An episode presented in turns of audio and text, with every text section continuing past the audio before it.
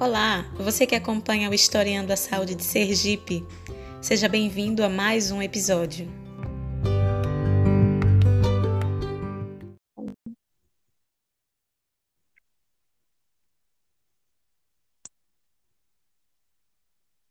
A história da saúde, ela tem como característica a interdisciplinaridade. E o episódio de hoje vai falar sobre as contribuições da linguística para uma história da saúde. E, para tanto, contamos com a participação muito especial do professor doutor Sandro Dumont Marengo. Ele atua com, com, no Departamento de Letras Vernáculas é, do Programa de Pós-Graduação Acadêmica e Profissional em Letras da Universidade Federal de Sergipe e também no Programa de Pós é, nos Estudos Linguísticos da Universidade Estadual de Feira de Santana. Coordena também o Laboratório de Humanidades Digitais e Documentação Terminológica, o LADOC, também na Universidade Federal de Sergipe. E é com muita alegria e honra que o Ministério da Saúde eh, de Sergipe conta com a sua participação, professor. Muito obrigado, Bárbara, pelo convite, né? Eu também estou bastante contente em estar aqui e falar um pouquinho sobre essa relação entre língua e a história da saúde. Isso, é, professor, é, você tem é, bastante na temática e contribuindo com a história da saúde em Sergipe, trazendo é, novas abordagens, objetos né, da linguística e iluminando bastante esse campo. É, Para o início da nossa conversa, é, como que a linguística pode contribuir com a história da saúde é, em Sergipe e também no cenário nacional? É, bom, Bárbara, para responder essa sua pergunta, eu vou uh, primeiro me centrar especificamente em um dos ramos da linguística. Bom, como nós usamos né, a língua para nos comunicar, seja ela a língua falada, a língua escrita ou a língua gestual, né, ou representações dessa língua através de desenhos, né, imagens, enfim, a língua ela está presente em tudo. E, obviamente, quando nós pensamos em história ou no contar a história, nós estamos usando a língua. E nós contamos essa história a partir de fontes. E essas fontes, é, sejam elas escritas, né, ou sejam elas fontes uh, imagéticas ou fontes de artefatos em si, elas também traduzem uma espécie de linguagem. E, obviamente, que o linguista trabalha com a linguagem e essas informações é, são importantes para que a gente tenha uma outra visão uh, sobre essas questões históricas. Eu me dedico especificamente a uma área da linguística, que é a terminologia. Né? Então, como eu disse, desde, os, desde a antiguidade, né, os tempos mais remotos, os homens vão criar e vão utilizar palavras que vão expressar é, conceitos, né, os conceitos, as ideias que eles têm sobre as coisas, elas vão nominalizar e referenciar objetos, eles também usam essa língua né, para identificar processos de diferentes campos do conhecimento, né, que eles vão criando ah, ao longo do tempo. Então, essa produtividade linguística, né, é, ela tem uma feição do que nós chamamos uma feição terminológica, como a Krieger e Finato colocam no livro dela, né, delas, né, a introdução à terminologia. Né? E isso porque, é, obviamente, as sociedades vão ter seus nichos esses nichos vão desenvolvendo áreas de conhecimento, que podem ser áreas de conhecimento dentro do universo das ciências, áreas de conhecimento técnicos, né, mais na questão do fazer as coisas, e também vão desenvolver linguagens específicas para distintas atividades é, de trabalhos profissionais. Então, a terminologia é o campo da linguística que vai investigar essa produtividade da linguagem nesses universos ou nesses micro-universos, no universo científico, no universo das técnicas e no universo é, das atividades de trabalho profissionais. Tá? Então, se nós pensamos a saúde, não, ou fazer a medicina, nós estamos dentro de um universo científico. Também estamos dentro de uma atividade profissional, né, de trabalho profissional. Então, a terminologia ela pode ser desdobrada nesse universo de saber científico, de saber técnico, é, e, enfim, ela é um elemento inerente a essas atividades que nós chamamos de atividades especializadas e que geram produtos linguísticos, né, materiais escritos, é, geram interações, por exemplo, a conversa entre médico e paciente, que geram uh, manuais, que geram compêndios, uh, que geram anais, produtos científicos, artigos que uh, são inerentes às chamadas comunicações especializadas. Então, essas são as fontes com as quais nós trabalhamos, e a partir da linguagem, a gente tenta explorar questões relativas à história, à própria constituição linguística, ao uso, a quem eram essas pessoas, qual era o perfil dos falantes, ouvintes e usuários desse tipo de linguagem. Né? Então, é a isso que eu tenho me dedicado. E, obviamente, ah, se nós pensarmos numa questão de historiar a saúde, como nossas fontes, na grande maioria das vezes, principalmente quando nós estamos tratando de história, né, de uma história passada, né, de tempos antigos, é, essas nossas fontes elas são primordialmente fontes manuscritas, né, ou fontes escritas. E, portanto, uh, o conhecimento da escrita, né, e uh, nos ajuda bastante a entender a conformação desse campo científico e dessas atividades técnicas ao longo dos tempos.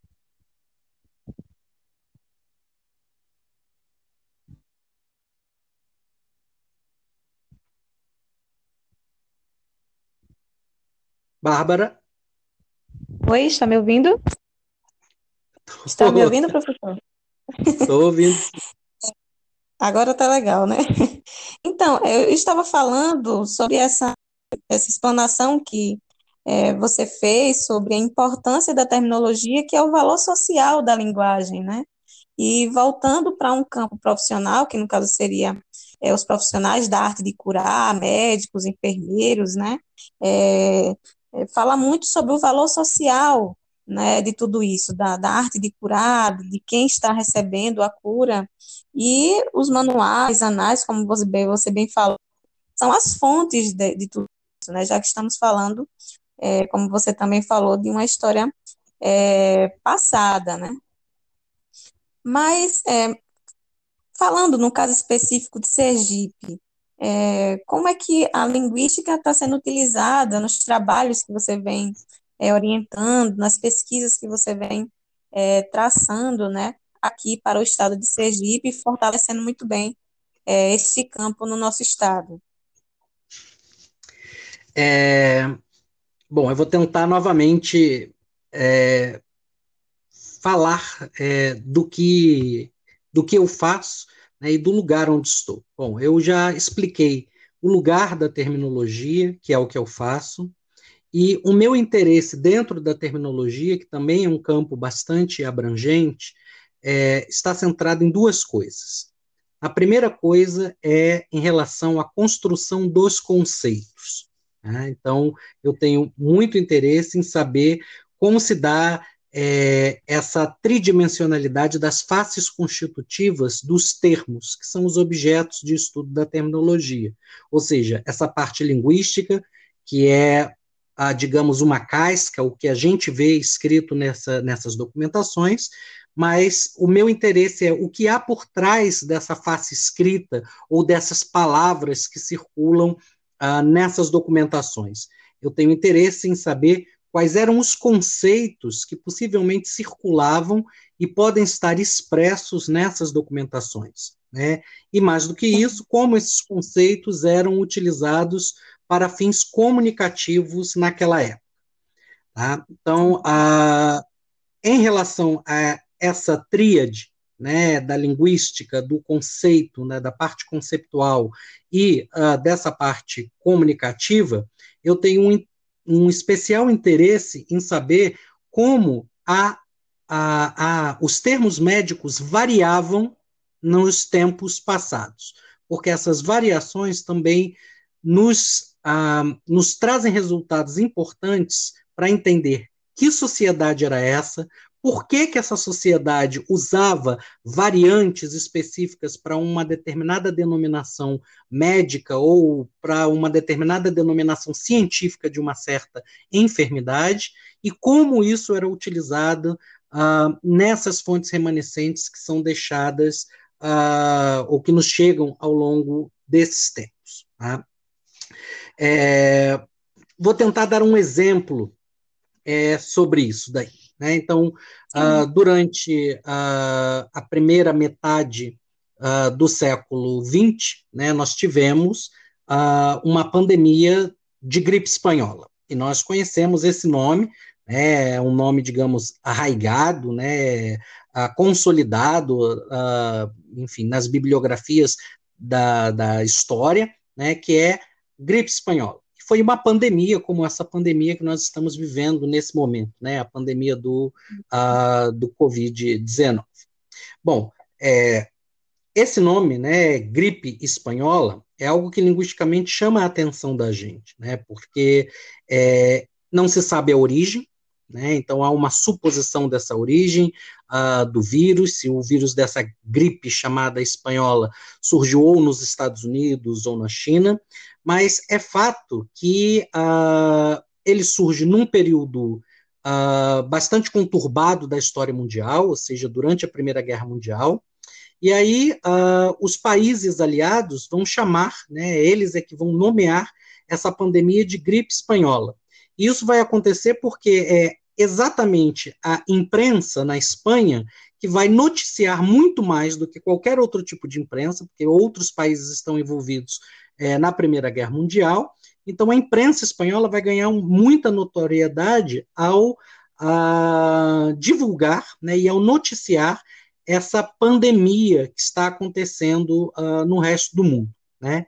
E, além disso, era notável que, naquele momento, né, além da Espanha não estar envolvida nesse processo é, de guerra, é, também era um, um, um Estado nacional, né, era um lugar que não havia é, um controle é, governamental é, dos uh, meios de imprensa. Né? Então, em outras palavras, não havia uma censura extremamente rigorosa ainda naquele momento. Né? Então, é, é, engraçado porque o mundo chama de gripe espanhola, mas a Espanha né, vai chamar isso de gripe francesa. Né?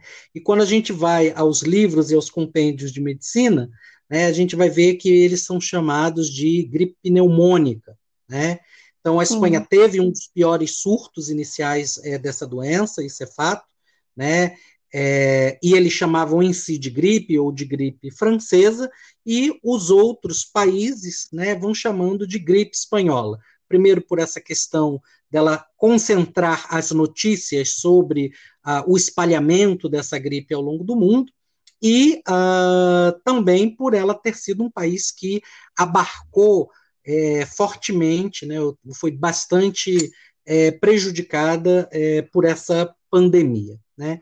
Então a gente vê aí gripe espanhola, gripe francesa, né, gripe pneumônica ou simplesmente gripe, e uh, essas variações dadas a uma determinada enfermidade, elas nos ajudam a entender o pensamento social daquele momento. Né? Então, por que, que a França, a, perdão, a Espanha chamava de gripe francesa? Né? Por que, que os outros países do mundo chamavam de gripe é, espanhola? E como os próprios espanhóis é, denominavam isso dentro, para dentro do seu próprio território e não para fora é, do seu território. Isso traz para a gente algumas informações importantes, né, que aliadas a, ao próprio condicionamento histórico também nos ajudam a entender é, as ideias e a conceptualização de mundo daquela sociedade naquela época. Né? Então essas variações elas são, ah, digamos, o, o grande motivo né, das minhas investigações. E aí, quando nós pensamos em variações de terminologias ou das variações de termos dentro dessas áreas de especialidade, ou desses conhecimentos, ou dessas áreas técnicas, ou das atividades profissionais, é um subcampo da terminologia que trabalha com isso, que é a chamada socioterminologia. Então, o que eu faço aqui com os documentos sergipanos é, num viés da socioterminologia, fazer o levantamento dessas variações dadas aos termos médicos e entender como se constroem os conceitos dessas variações, quais são as afinidades e quais são a, as não afinidades desses conceitos e tentar relacionar isso à própria construção das identidades e da história social é, no momento de circulação dessa comunicação especializada. Perfeito. É, e isso através é, de, de, quais tipos de fontes, professor? É possível é, fazer esse trabalho? Bom, é, desde 2014 eu tenho trabalhado dentro do campo da socioterminologia com interesse específico na área jurídica. Só que esses documentos jurídicos também me trouxeram outras informações que me fizeram chegar à, à terminologia médica, né, à parte médica. Então, uh, nesses últimos cinco anos, eu tenho trabalhado com um processos jurídicos específicos, que são processos jurídicos de defloramento, né, processos crimes é, que retratam a violência contra a mulher. Então, basicamente, crimes de defloramento. Aí já temos uma variação terminológica, né? Então, no século XIX havia uh, essa forma de chamar o estupro, né? Que era o defloramento, inclusive os códigos, né? Penais que circularam uh, ao longo do século XIX, o Código de 1830 e de 1890, eh, faziam distinções entre o crime de estupro e o crime de defloramento. Bom, uma parte desses processos, né, então é um, o processo é uma tipologia híbrida, então ele é composto a vários, uh, digamos, várias tradições discursivas, e uma dessas tradições discursivas que me chamou bastante atenção foram os uh, autos de exame de corpo de delito. Né? Então, havia um momento desse processo que, para uh, para que a justiça comprovasse que foi cometido efetivamente um crime contra a, a mulher, se exigia que ela fizesse um exame de corpo de delito, onde eram chamados médicos para atestar, é, responder algumas perguntas emanadas pelo juiz e pelo, uh, pelo juiz da comarca e pelo delegado do caso, e até que atestasse de alguma forma que aquela moça é, tinha sofrido uma violência sexual e a partir daí, uh, enfim, se levantava se a, a, moça era virgem ou não, é, enfim, coisas relativas à honra, e uh, obviamente que no exame de uh, corpo de delito aparecem muitas terminologias médicas. Então, nós observamos ao longo de todo o século XIX, né, em diferentes localidades da, do estado de Sergipe, que esses processos tinham um rito, né, seguiam uh, um rito, uh, perguntas que eram praticamente as mesmas nos, em todos esses processos, mas a resposta que os médicos davam é, variavam. Né? Então, para a mesma pergunta, eles usavam nomenclaturas uh, diferentes. Né? Então, por exemplo, às vezes eles uh, utilizavam uh, penil, outras vezes eles utilizavam Monte de Vênus, é, Morro de Vênus, e uh, tudo se referindo à mesma parte né, anatômica da mulher. E isso foi despertando curiosidades em relação à, à, própria variação desses usos médicos, uma vez que nós estávamos no momento em que uh, não havia um número grande de escolas de formação de médicos, né, nós estávamos praticamente uh, uh, circunscritos a duas grandes escolas de formação, né, a Faculdade de Medicina uh, da Bahia e uh, a Academia de Saúde, né, ou a Faculdade de Medicina do Rio de Janeiro, então, onde os lentes, né, os, os professores que ensinavam nessas duas instituições, eles eh, for, conformavam um, um um grupo bastante restrito, e muitas vezes era o mesmo professor que dava aula na Bahia e que dava aula também uh, no Rio de Janeiro. Então, uh, é bastante curioso, né, num ambiente bastante restrito e bastante recente, né, nós não tínhamos uma profusão de médicos uh, no Brasil, formados né, no Brasil naquele momento, que houvesse Uh, pelo menos nessa primeira etapa, uma grande possibilidade, ou um, um grande número de variações de terminologias uh, médicas. Né? Então, a partir desses processos de defloramento, nós começamos a fazer a análise é, desses termos que apareciam, de como eles variavam e efetivamente como eles são importantes para a constituição da história de uma medicina legal em Sergipe né? Porque nós não tem, temos as fontes históricas, mas nós não temos escritos ou nenhum tipo de história sobre a, a medicina legal que foi exercida em Sergipe é, no século XIX. E aí os trabalhos que eu tenho orientado é, e as pesquisas que eu tenho feito andam uh, nesse momento, nesse sentido, né, de reconstruir a história de uma medicina legal em Sergipe porque dentro da medicina legal a gente também consegue estudar os limites né, de termos que estão entre duas áreas de conhecimento, o do direito e a área de conhecimento da medicina.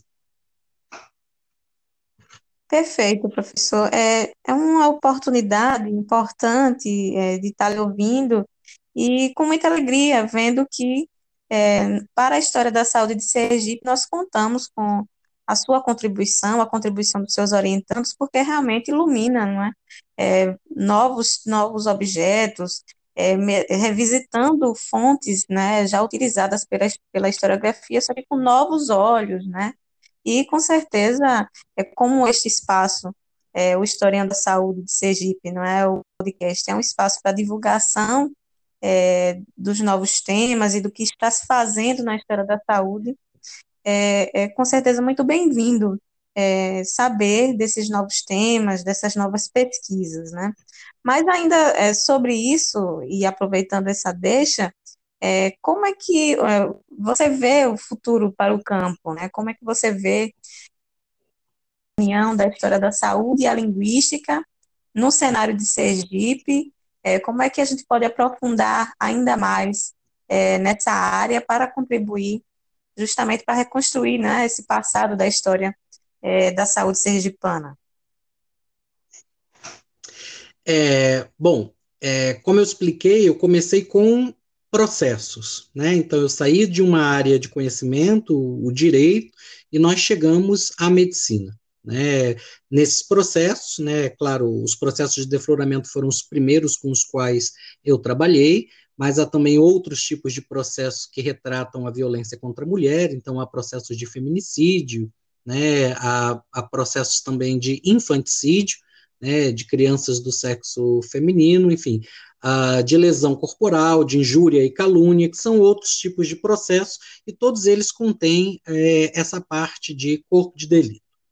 Bom, uh, o que acontece é que essa curiosidade né, de saber mais sobre esses termos que circularam no século XIX, especificamente no século XIX, é, nos levaram às teses escritas pelos médicos formados nas escolas de medicina é, no Brasil. Né? Então, a Escola de Medicina no Rio de Janeiro e a Faculdade de Medicina uh, da Bahia é, e especificamente saber qual era o interesse né, e quem eram esses me primeiros médicos formados é, no século XIX e que tenham a origem sergipana. Né? Então, os médicos sergipanos, e é, fizemos um levantamento das teses que eles escreveram, e nesse momento nós estamos explorando os assuntos é, escritos por eles. Né? Então, eu tenho um grupo de orientantes que tem trabalhado com é, a edição é, e a formulação de um glossário terminológico para que a gente possa entender como esses termos eram construídos conceptualmente naquele momento e como essa relação da linguagem é, explica é, parte da, de uma história social e como muitas partes da história social também podem ser explicadas pelo viés da linguagem. Então, um caso curioso, né, que eu tenho um orientando trabalhando, é uma tese médica é, do Antônio Garcia, né, de um médico chamado Antônio Garcia, uh, que é homônimo né, de vários uh, da família dele, né, da família Garcia, e que escreve a tese dele, né, quando eu digo tese, não é a tese de doutorado, é a tese de conclusão do curso de medicina, né, que também são objetos linguísticos bastante curiosos, porque uh, eles também, como os processos são a, a constituição deles é híbrida, né? Então você tem uma parte de, uh, da tese em si, você tem uma parte de medicina legal, né, que você faz questões, ou que os alunos levantam questões jurídicas que podem ser explicadas pela medicina, você tem uma parte da própria filosofia, com os aforismos hipocráticos, a, a parte de agradecimentos, uma espécie de memorial, enfim, né, a gente tem ali uh, uma vasta é, compilação do que era a formação de um médico naquele momento. Né? Não era uma formação simplesmente técnico-científica. O médico também tinha uma formação uh, humanística, né? Algo que, uh, ao longo do tempo, uh, foi se perdendo, mas que nos últimos anos a gente tem visto aí uma recuperação em muitas pesquisas, inclusive, de investimento na, na humanização da medicina. Né?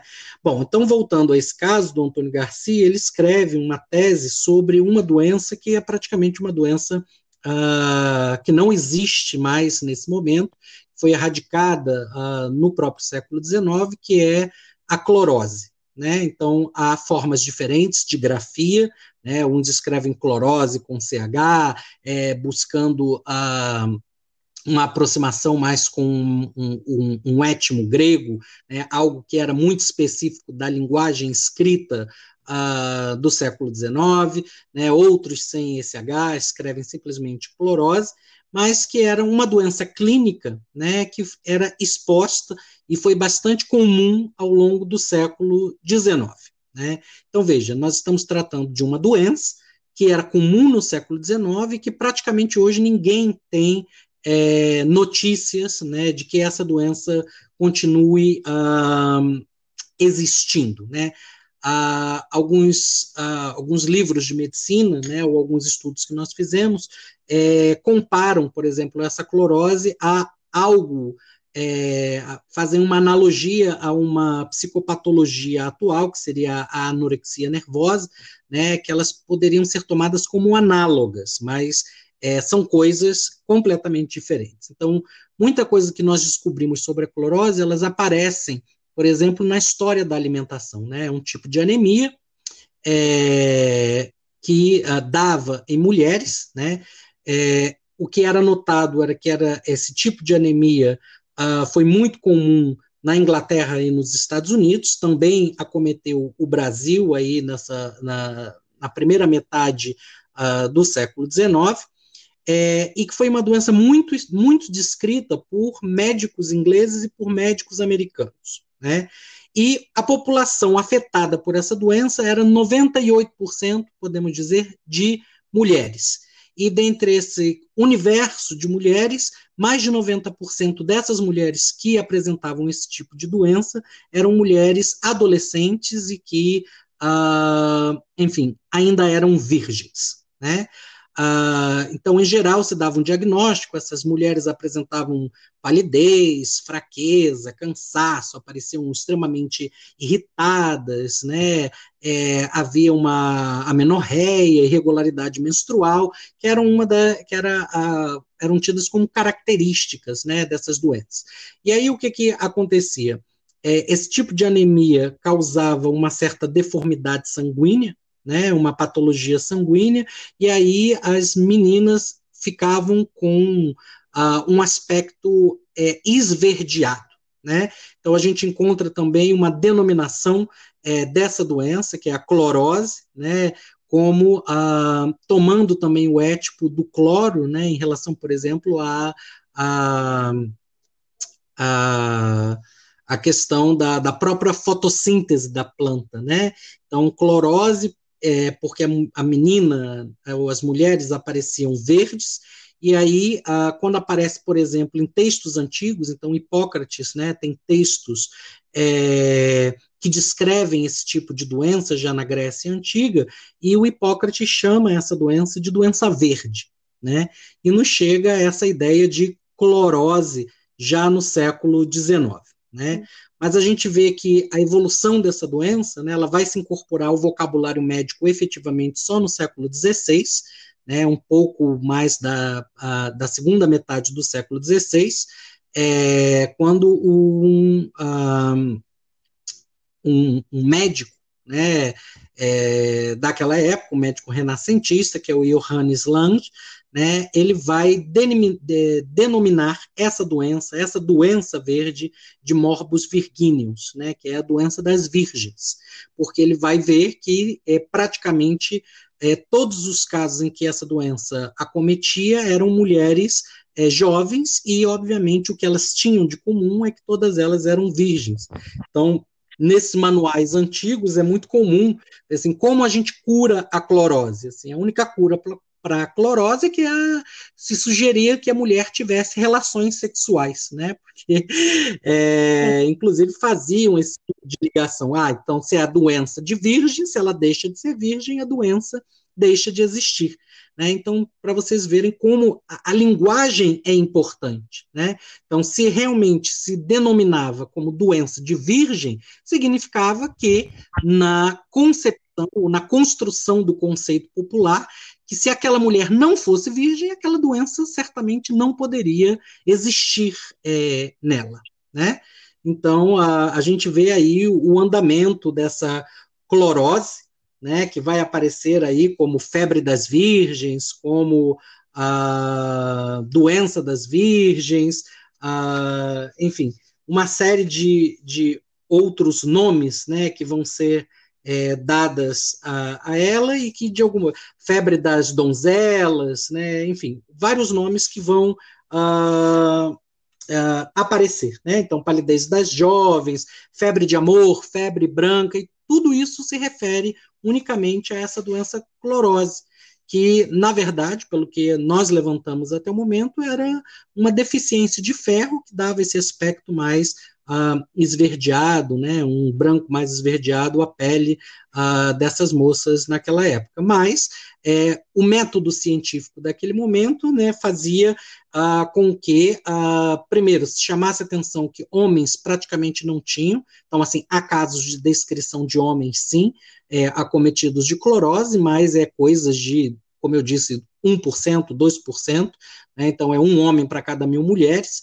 Uh, mais ou menos uh, nesse tipo de, de, um homem para cada 100 mulheres, né, mais ou menos nesse tipo de uh, proporção, e mas a grande maioria delas eram mulheres e eram uh, virgens, né? Então isso tudo nos chama a atenção, porque a gente uh, dialoga bastante, uh, inclusive com os processos de defloramento, porque isso tem a ver com o próprio conceito de virgindade que vigorava naquele momento, no século XIX, o que era uma virgem, o que, que era a mulher honesta, né, o que era uma donzela, é, e se havia uma doença específica de uma mulher virgem, né, então como a, a como explicar manuais ou proposições médicas de que a, a cura, digamos, mais eficaz para esse tipo de doença seria uh, ter uma relação sexual se a sociedade é, sergipana né, do século XIX, ou a sociedade em geral do século XIX, era uma sociedade católica ultraconservadora, né, e que uh, jamais admitiria um sexo uh, fora do casamento. Né? Então, essas coisas são importantes e a gente vai levantando isso através é, dessas uh, nomenclaturas médicas. E, inclusive, vendo, por exemplo, nessas diferentes localidades, assim, quais são as localidades que chamavam moléstia das virgens, quais eram as localidades que utilizavam palidez das jovens, quem eram esses médicos, qual era o perfil desses médicos que chamavam essa doença de febre de amor, e quem é, qual era o perfil desses médicos que chamavam essa determinada enfermidade de febre branca ou febre das virgens. Né? Então, isso é importante para a gente entender como as palavras constituem os sujeitos e como essas palavras também expressam a maneira como esses sujeitos viam né, o mundo em que eles estavam inseridos naquele momento. Né? Então, esse é um dos casos mais curiosos né, que uh, uh, nós estamos estudando nesse momento, é fruto da, da, da dissertação, da, pesquisa de dissertação de mestrado de um orientando meu, uh, o Carlos, né? E outros, uh, nessa, nessa mesma linha, eu tenho outros orientandos que também estão fazendo essa pesquisa com as teses médicas.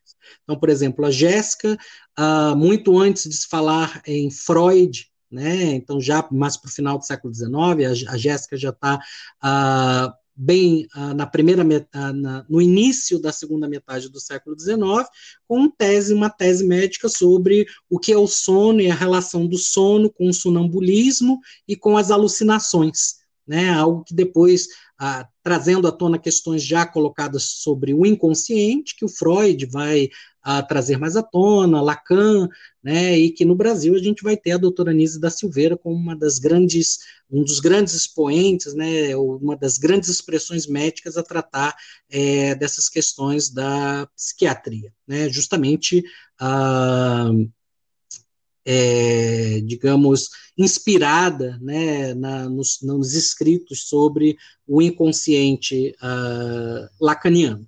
Né?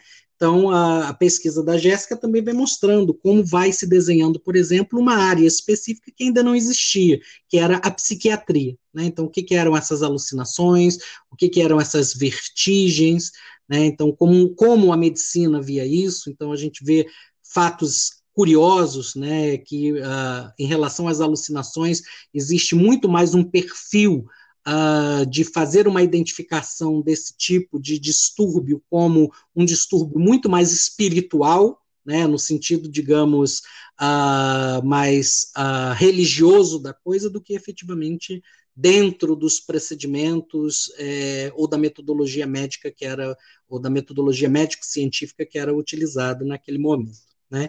Então, essas são algumas pesquisas que nos ajudam bastante a entender como a, a sociedade construía e era construída uh, pelos termos, né? pela, pela, pelo uso das suas palavras em contextos de comunicação especializada.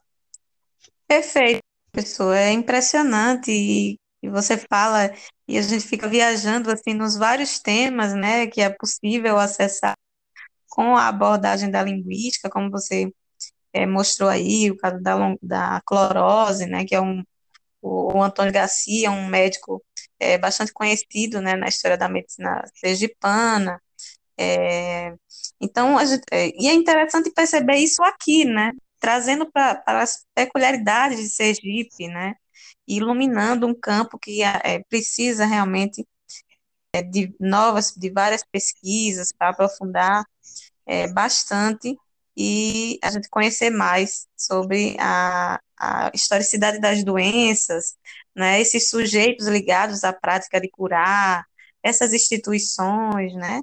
Então, tomando como fio condutor aí a, essas terminologias, é possível é, descobrir uma série de coisas e questões, né?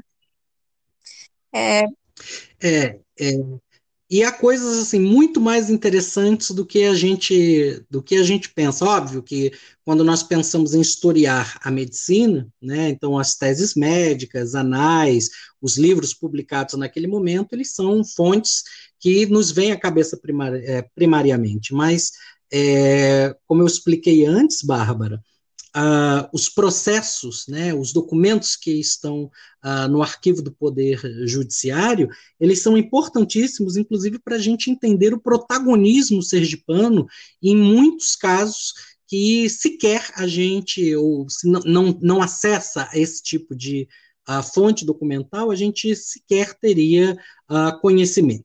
Né?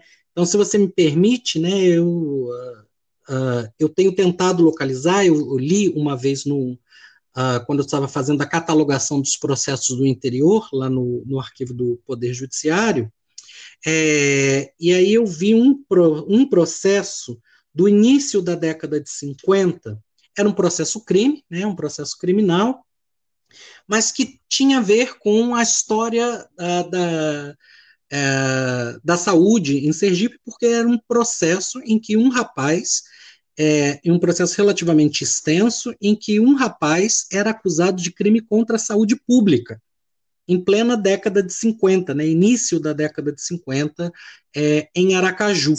Né?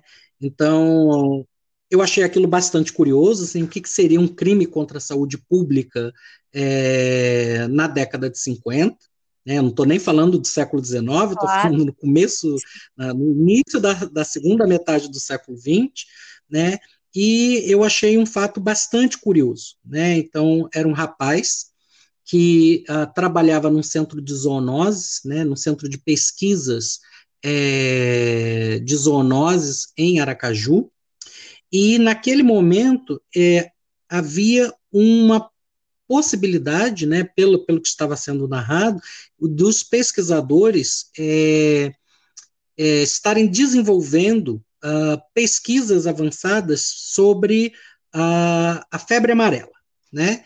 Então, a febre amarela e, obviamente, sobre a dengue, né?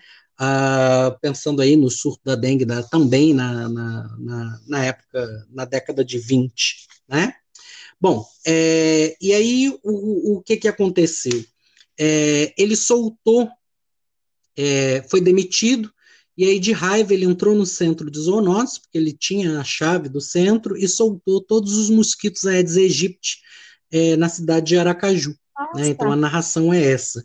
E aí há, há, relatos, né, inclusive de centros de endemia, né, de pessoas da Fundação Oswaldo Cruz, uh, relatando casos de Zika, e esse era o nome que eles estavam dando, né, de Zika vírus, ou do vírus da Zika, é, no início da década de 50 em Aracaju. E isso me chamou bastante atenção, porque o Zika vírus, né, no início da década de 50, era uma grande novidade. Né, então, a, a historiografia do, do Zika vírus nos mostra que ele foi isolado pela primeira vez no final da década de 40, né, lá em 1947, na Uganda. Né, então, uh, foi justamente lá, é, o nome é, é Zika, uh, em homenagem, né, ou de, o local onde ele foi encontrado, né, onde ele foi isolado da primeira vez, foi na floresta de Zika, no, no Entebbe, da República uh, da Uganda. Então, foi um vírus isolado pela primeira vez em 1947, já estava sendo estudado, né? Ele é relacionado ao Aedes aegypti, né? Então, ao, mais do que o Aedes aegypti, né? Ao Aedes, né? A, a, da família da dengue, da febre amarela, né? E tal. E isso tudo aparece, né? Um surto de Zika com esse nome, dado esse nome, no início da década de 50 em Aracaju. Então, isso é, é um fato curiosíssimo. Né? Então, assim, eu não voltei a me debruçar mais sobre esse processo, mas isso mostra efetivamente que nós temos também, é, não de um lado muito bom, né, com um surto de Zika, mas um, um certo protagonismo é, nesses estudos, né, ou também nesse tipo de, de, de endemia que foi causada é, no início da década de 50 aqui em, em Aracaju, né, no final da década de 40, início da década de 50. Eu não me lembro exatamente a data, mas eu me lembro exatamente do caso, né, e do que aconteceu. Então, acho que nós precisamos recuperar isso, né, então, possivelmente depois dessa pandemia eu vou retornar ao arquivo do Poder Judiciário e localizar esse, esse processo para que a gente possa recontar essa história né, e entender exatamente tudo que está escrito ali. Também é uma fonte importantíssima para a história da saúde e das doenças é, em Sergipe. Que, que história, né? Que maravilha! É, apesar de ser um, de maneira negativa, né, ter ocorrido é, dessa forma, mas é, fala muito sobre a nossa história, é, sobre a história da saúde sergipana, né, professor? É, realmente é, bom saber que novos, novos episódios como esse estão é, sendo iluminados com a sua pesquisa. É, professor, você que é uma referência é, no cenário nacional, né, por estar trabalhando a linguística é, e a terminologia, a socioterminologia, né, ligada a essa, a essa temática da saúde, mostrando é, esses trabalhos interessantíssimos que vem é, fazendo aqui em Sergipe. Então, é, já finalizando aqui é, a nossa conversa, é, com muita honra que é, estou, conversando com você agora, é, expondo, né, divulgando esses temas. É importante contar com você também atuando no grupo de trabalhos da Ampul Sergipe em História da Saúde, das Doenças de Saúde, né? Com certeza contribui muito é, com o nosso campo aqui no nosso estado e passo sua palavra para considerações finais é, para quem está nos ouvindo. É, eu agradeço, Bárbara, mais uma vez o convite para poder compartilhar um pouquinho do que eu ando fazendo. Né? Ah, agradeço também o convite né, para ser membro do, do GT, da, da, História das Doenças da Saúde em Sergipe. Né? Então, ah, pretendo contribuir bastante ah, para esse campo de estudos. Né, e mostrar que, na verdade, o que eu faço dentro da, da linguística né? Eu tenho uma visão, digamos, bastante científica, ou técnico-científica da minha área de atuação, mas que seria praticamente impossível realizar isso sem a ajuda dos colegas da história, dos colegas da própria medicina, né? e só nessa inter e transdisciplinaridade é que a gente consegue efetivamente chegar a resultados mais profícuos né, para remontar é, e trazer dados relevantes para a história da saúde no estado de Sergipe. Né? Então, eu agradeço mais uma vez o convite por falar é, com você, por mostrar um pouquinho dessa pesquisa e agradeço a todo mundo que até esse momento né, ficou nos ouvindo aí e prestigiando uh, o nosso podcast. Então, muito obrigado. Que maravilha! Então, você que nos acompanha, ficamos por aqui. Eu sou Bárbara Barbosa, doutoranda do programa é, em História das Ciências de Saúde da Casa de Oswaldo Cruz, e já os convido para o próximo episódio do Historiando a Saúde de Sergipe. Tchau, tchau.